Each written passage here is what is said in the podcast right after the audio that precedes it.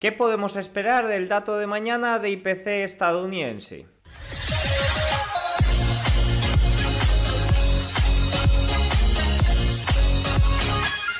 Muy buenas y bienvenidos todos un día más al canal. Hoy es martes 11 de julio de 2023. En este momento son las 21 22 hora española, 15-22 horario ET.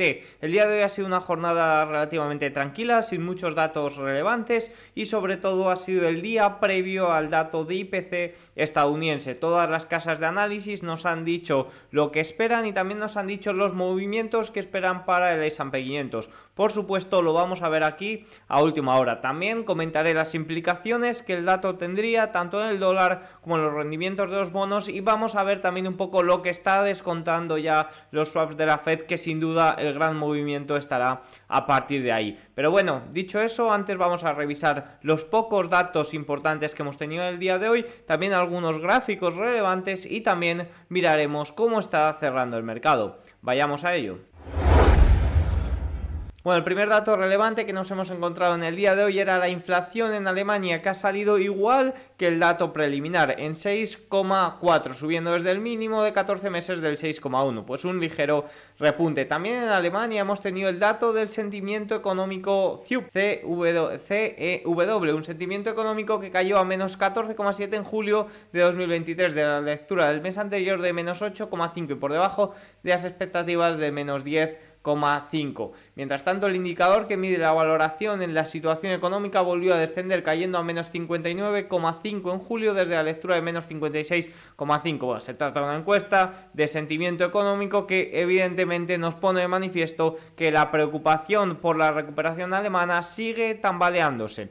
Continuamos con datos relevantes sobre las viviendas de lujo en Estados Unidos. Parece que hay una clara disgregación entre Manhattan, Nueva York y otros eh, estados, otras ciudades estadounidenses. Fijaros, las casas más caras de Manhattan registraron su segundo mejor mes de junio para los contratos firmados desde al menos 2006. Y, comentan la desde Bloomberg, eh, desde Redfin, perdonad, la fortaleza reciente de Nueva York contrasta con el mercado nacional de lujo, donde las ventas todavía están significativamente por detrás de los últimos dos años e incluso por detrás de la línea base previa a la pandemia. Las ventas de lujo también son, las más, son más lentas que las ventas que no son de lujo a nivel nacional, dijo, lo que indica que muchos compradores adinerados todavía se sienten desalentados por las altas tasas de interés y se abstienen de comprar de realizar compras discrecionales, incluidas las segundas viviendas. Más cosillas, sin duda, la noticia más importante del día de hoy ha sido puede dar la adquisición entre Microsoft y Activision. Fijaros, Microsoft puede realizar la adquisición de 75 mil millones de dólares de Activision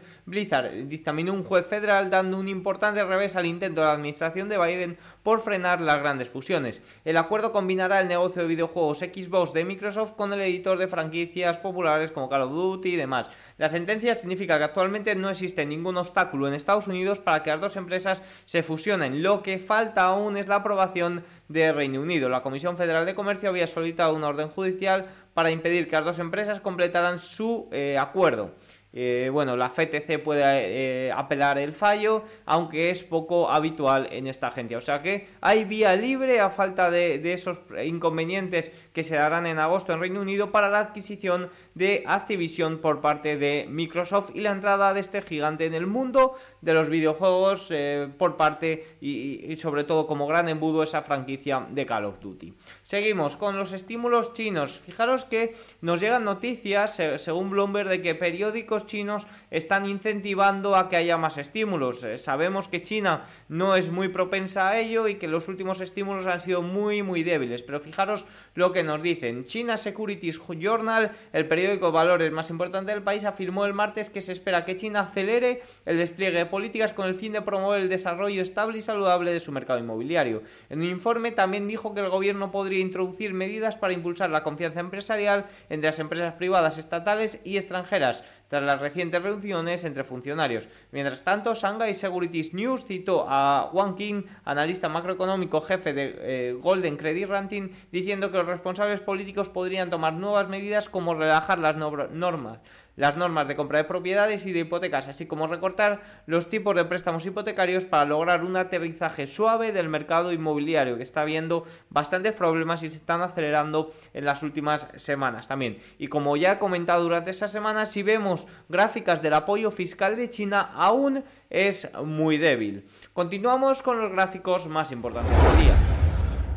Número 1. Este gráfico es muy revelador. La proporción de hogares estadounidenses que dependen de las tarjetas de crédito en 2023 es muy superior al de hace dos años y el interés que hay que pagar por ese dinero ha aumentado del 16 al 22%. Fijaros, en amarillo es el año 2023 y fijaros que los hogares de todas las rentas, especialmente eh, rentas vamos a poner en Estados Unidos más bien eh, medias, están tirando muchísimo más de tarjetas de crédito de lo que lo hacían antes y ya las rentas altas ni te cuento, con tipos de interés muy altos. Pero fijaros que sobre todo lo más importante es un poco la media. Al final los de más de 200.000 eh, nos interesan em, menos y los de menos de 25.000 ya estamos viendo como eh, tampoco es eh, una diferencia abismal. Pero en la media hay una gran, gran, gran diferencia.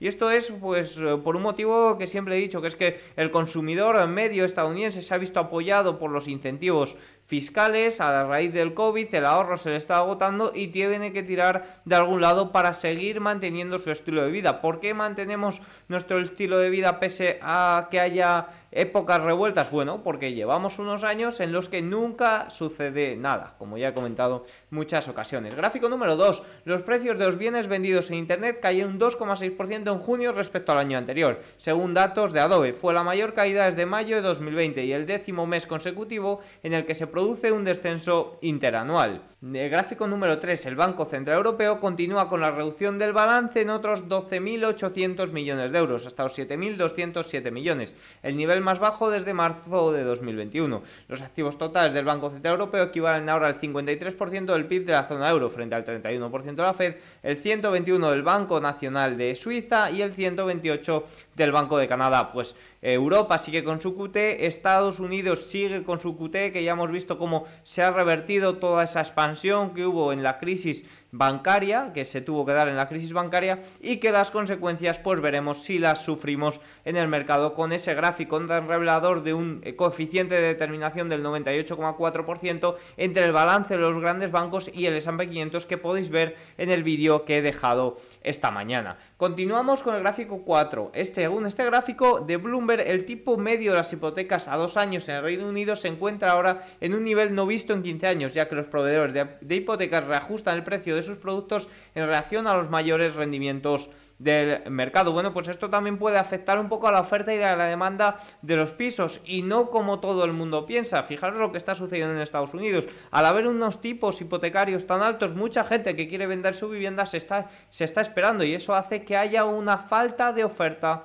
de viviendas a la venta y los precios se mantengan elevados. Más eh, cosillas de Reino Unido. Los titulares dicen que el crecimiento salarial en Reino Unido aumenta a un ritmo récord. Intenté decirles eso a los agentes inmobiliarios británicos. El crecimiento salarial ha bajado un 5-10% y está en mínimos del ciclo. Esto no va a acabar bien, ojo porque esto es un dato muy revelador de que la inflación de Reino Unido está eh, llegando a niveles ya mm, de recorte, que recordemos que estaba ahí algo encallada, pero es que en cuanto llegue, yo lo que pienso es que puede haber una deflación bastante, bastante grande. Estados Unidos, Reino Unido es un, eh, ahora mismo es un país a coger con, con, pinzas porque tiene bastantes, bastantes problemas. Gráfico número 6, la vivienda es un predictor clave del crecimiento del PIB real. Entre los diversos componentes del PIB, la vivienda es el que más se debilita el año anterior a una recesión, como estamos viendo. Más gráficos, fijaros, este gráfico es muy, muy, muy importante. Este gráfico de JP Morgan es muy revelador de la situación del S&P 500. Fijaros,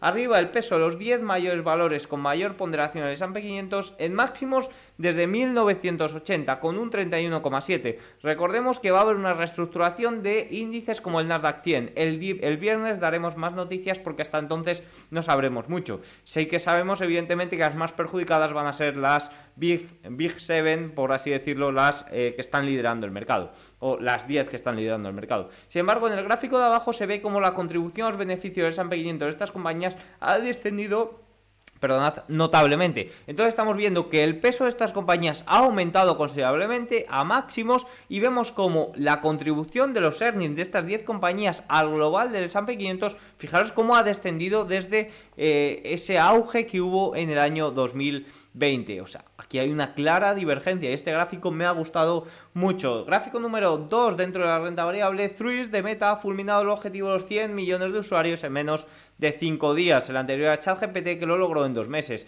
Beneficios de los bancos en el segundo trimestre. No se puede ignorar la tendencia a la baja de los depósitos en todo el sector debido a la falta de confianza de depositantes. Según la FEDIC, los bancos estadounidenses perdieron 472 millones de dólares en depósitos en el primer trimestre de 2023, la mayor cifra desde 1984. Un gráfico también muy importante, muy interesante, que no termino de verlo, es eh, las acciones europeas cotizan con el mayor descuento de la historia frente a las estadounidenses. Hemos visto un gran repunte en las principales acciones europeas, pero es que también hemos visto un gran repunte sobre todo en las principales tecnológicas estadounidenses, que ha venido algo más retardado, pero en las últimas semanas ha fulminado eh, por goleada a Europa. Más gráficos importantes, el consenso espera que los márgenes toquen fondo en el segundo trimestre y se recuperen en el segundo semestre de 2023. Eso dice Morgan Stanley. Y por último, el último gráfico, sí que es cierto que hay más, pero bueno, eh, ya sabéis que podéis leer The Market A todas las noches, lo mando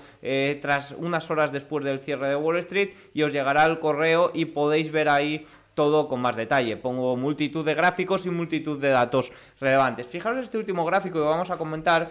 Dice, eh, dice la mesa de Bernstein, por si sirve de algo, ya nadie me pregunta por el potencial de Bing para arrebatar la cuota de mercado a Google en los buscadores. El impulso de Bing parece haber sido efímero, ya que el tráfico web en relación con Google ha vuelto al punto en el que se encontraban las cosas antes del lanzamiento de ChatGPT hace 7 meses. Bueno, pues parece que la inteligencia artificial se le está poniendo cara de burbuja bebé, como decía Harnett. Bueno, vamos a mirar primero lo que nos dice JP Morgan. Fijaros, JP Morgan da una probabilidad del 5% de que la inflación general interanual se sitúe en el 3,7% o más. Aproximadamente el consenso está entre el 3,1 y el 3,2%. Fijaros que nos dice JP Morgan que si se sitúa en el 3,7%, el S&P 500 perdería un 2, 2,5%. ¿Por qué perdería el S&P 500 si la inflación sale por encima de lo que espera el consenso y de lo que esperan los analistas? Pues muy sencillo, porque las probabilidades de subidas de tipos aumentarían considerablemente, aún más que fijaros que si vemos en el día de hoy las probabilidades de subidas de tipos para julio estarían en el 92,4. Estas no tienen mucho margen al alza, pero por supuesto lo que aumentaría sería para final de año. Ahora mismo hay un 10,5% de que los tipos se mantengan a final de año entre el 5 y el 5,25%, que es el tipo de interés que tenemos en estos momentos. Es decir, hay un 90% de probabilidades de que se encuentren los tipos de interés por encima del tipo de interés que tenemos en estos momentos. Si el dato de inflación sale por encima de lo que espera, estas eh, probabilidades es muy posible que varíen y esta que eh, baje. De ahí que el S&P 500 caiga. Más cosillas, fijaros, una probabilidad del 15% que el dato salga entre un 3 y un 3,6%, es decir, ligeramente superior al consenso. En este caso, el S&P 500 perdería entre un 1 y un 1,25. Un 45% de probabilidades que es el consenso espera que el dato esté entre el 3 y el 3,2%. Y en este caso, el S&P 500 añadiría entre un 50 y 75 puntos básicos, es decir, entre un 0,5 y un 0,75. Porque si el dato sale igual al consenso, eh, el S&P 500 aumentaría, porque está mucho descontado. Ya hemos visto que las probabilidades de subidas de tipos para julio son de más del 90%. Y es que las probabilidades de que los tipos estén por encima de lo que se encuentran ahora para final de año también son por encima del 90%. No hay mucho margen para arriba. De ahí que si el dato sale como se espera, las casas de análisis esperan que les, esperen que el S&P 500 eh, suba. Más puntos entre el 2,8 y el 2,9%, es decir, que el dato salga por debajo de lo esperado, el S&P 500 sumaría un 1,5, un 1,7%. Probabilidad de un 10%, la última se espera un dato del 2,7% o menos, sería una cifra muy muy baja y el S&P 500 en este caso sumaría un 2,5, entre un 2,5 y un 3%. ¿Por qué sumaría esto? Porque en ese caso las probabilidades de subidas de tipos para julio caerían considerablemente y las probabilidades de, que los tipos de interés estén por encima de lo que se encuentran en este momento para finales de año también caerían considerablemente. Dicho esto, algún punto más relevante de lo que nos dice JP Morgan es que una impresión Dovich parece más probable que una Hawkins, con el riesgo alcista de que veamos una caída de la inflación lo suficientemente fuerte como para poner fin al ciclo de subidas de la Fed. Aunque al caso alcista no requiere una pausa, salto en la reunión de julio, ciertamente magnificaría el potencial alcista. Los indicadores de inflación en tiempo real significan que la Fed carece de argumentos convincentes para nuevas subidas, aunque sigue existiendo un escenario más alto durante más tiempo. Luego está Goldman, que nos destaca tres tendencias clave, pero que vamos a ir a los movimientos que esperan. Goldman nos da los movimientos intermensuales. Fijaros que lo que se espera eh, de movimiento intermensual es entre un 0,1 y un 0,2%. Fijaros que nos dice Goldman, con una probabilidad del 5% que espera un aumento del 0,5% intermensual. Esto haría que el S&P 500 cediera, caería un 2%. Con una probabilidad del 10% espera un aumento entre el 0,4 y el 0,5% intermensual. El S&P 500 en este caso caería entre un 1 y un 2%. Con una probabilidad del, 3 del 30% espera un aumento entre el 0,3 y el 0,39% intermensual, algo por encima de la estimación del consenso. El S&P 500 en este caso caería un 0, entre un 0 y un 0 Luego también espera una probabilidad del 35%, la que más espera que el dato esté entre el 0,2 y el 0,29% intermensual. El S&P 500 en este caso repuntaría entre un 0 y un 1%. Por último, bueno, las dos últimas esperan con una probabilidad del 15% que el dato esté entre el 0,1 y el 0,19% intermensual. Y el S&P 500 en este caso repuntaría un 1%. Con una probabilidad del 5% espera que no aumenta o que decrezca incluso la inflación intermensual y en este caso el S&P 500 espera que repunte un 1,75. ¿Por qué? Pues por lo mismo, porque las probabilidades de subidas de tipos tanto para julio como para finales de año se desplomarían. Y es que ese es el mayor riesgo. ¿Y por qué ese es el mayor riesgo para mm, riesgo el mayor riesgo del movimiento del mercado. ¿Por qué ese es el mayor riesgo del movimiento del mercado? Porque es lo que no está descontado, es lo que está descontado con una menor probabilidad, como nos dice JP Morgan. Luego también más estimaciones de casas de análisis pero en general, como ha dicho JP Morgan, esperan un dato con mayor probabilidad eh, Dobis que sea positivo para el mercado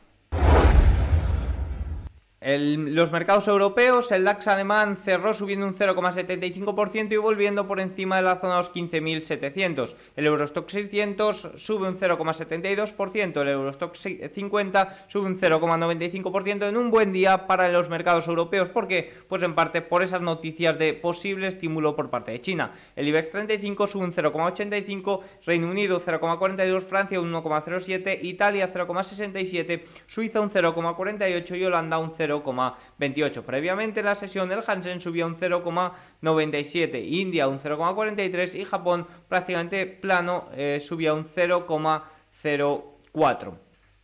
Más puntos importantes en el día de hoy en los mercados americanos. El Dow Jones sube un 0,74, S&P 500 0,47 y Nasdaq 0,19, algo más rezagada respecto a los valores pequeños, a los, las small caps, que superan niveles importantes y suben 0,86% en el día. Evidentemente, si miramos por capitalización, lo que mejor se está comportando hoy son las MIRT, large y small, las mega, las que peor lo están haciendo. Por sectores, vemos la energía repuntando bastante y vemos la salud que se está está siendo el peor sector. Fijaos que la energía ha impulsado en gran parte por el West Texas, que se aproxima a la zona 74, una zona de resistencia importante que parece que ha superado después de romper los 72 y los 74 como niveles importantes. Si nos vamos al oro, cayendo, subiendo un 0,33%, pero de más a menos el día de hoy. El dólar cayendo un 0,25, igual que la rentabilidad eh, del bono a 10 años eh, cayendo un 0,3%. El dólar prácticamente desplomándose, perdiendo niveles muy, muy importantes como son los 101,64. Fijaos que frente al euro prácticamente plano 0,03. ¿Qué podemos esperar eh, mañana para para el dólar? Bueno, pues un dato que nos indique que habrá más subidas de tipos, es decir, un dato elevado, un dato superior a lo esperado del dato del consenso, nos diría que habría más subidas de tipos y en ese caso el dólar sí que se podría ver favorecido. Pero como eso es lo que ya está descontando prácticamente los swaps de la Fed en una mayor probabilidad, prácticamente en un 90% para julio y en un 90% para finales de año, pues las sorpresas serían más en dirección contraria, es decir, bajistas para el dólar. Ahora, me descoloca que ya lleva cuatro días consecutivos de caída y que, bueno, lo que puede haber estado descontando el dólar en estos cuatro días es eso, es ese dato de IPC. Entonces, em, ya saben eh, que el movimiento se da previo al evento, o sea que en el evento pues podemos tener sorpresas, aunque el dato no salga muy favorable para el dólar, pero simplemente porque sea mayor a lo que ha descontado estos cuatro días el eh, valor, la divisa en este caso. Más cosillas, más puntos importantes, vamos a dar un repasito a los principales valores. Fijaros, Apple cayendo un 0,57 en el día. Microsoft con ese anuncio de Activision estaba negativo, ha pasado a positivo y en estos momentos 0,08. Amazon en los Prime Days, que son hoy y mañana subiendo un 1,13. Nvidia 0,35. Google 0,68, Meta un 1,34% arriba y Tesla prácticamente plano un 0,02. El viernes también comentaremos los movimientos que pueden tener los principales valores tras una reestructuración del Nasdaq. Tenemos algo previo que sucedió en 2011, pues vamos a ver datos. Lo he estado leyendo, un paper muy interesante de Wells Fargo en el día de hoy, pero no me parece relevante sin saber la reestructuración que va a haber, que parece que la conoceremos el viernes. Así que nada, dicho esto, creo que tienen todos los datos importantes para el día de mañana, que es ese importante dato de IPC. Como dice JP Morgan, es más esperable algo Dobis, eh, simplemente por todo lo que está ya descontado y porque no hay mucho margen para eh, mayores subidas de tipos. Nos vemos mañana. Chao.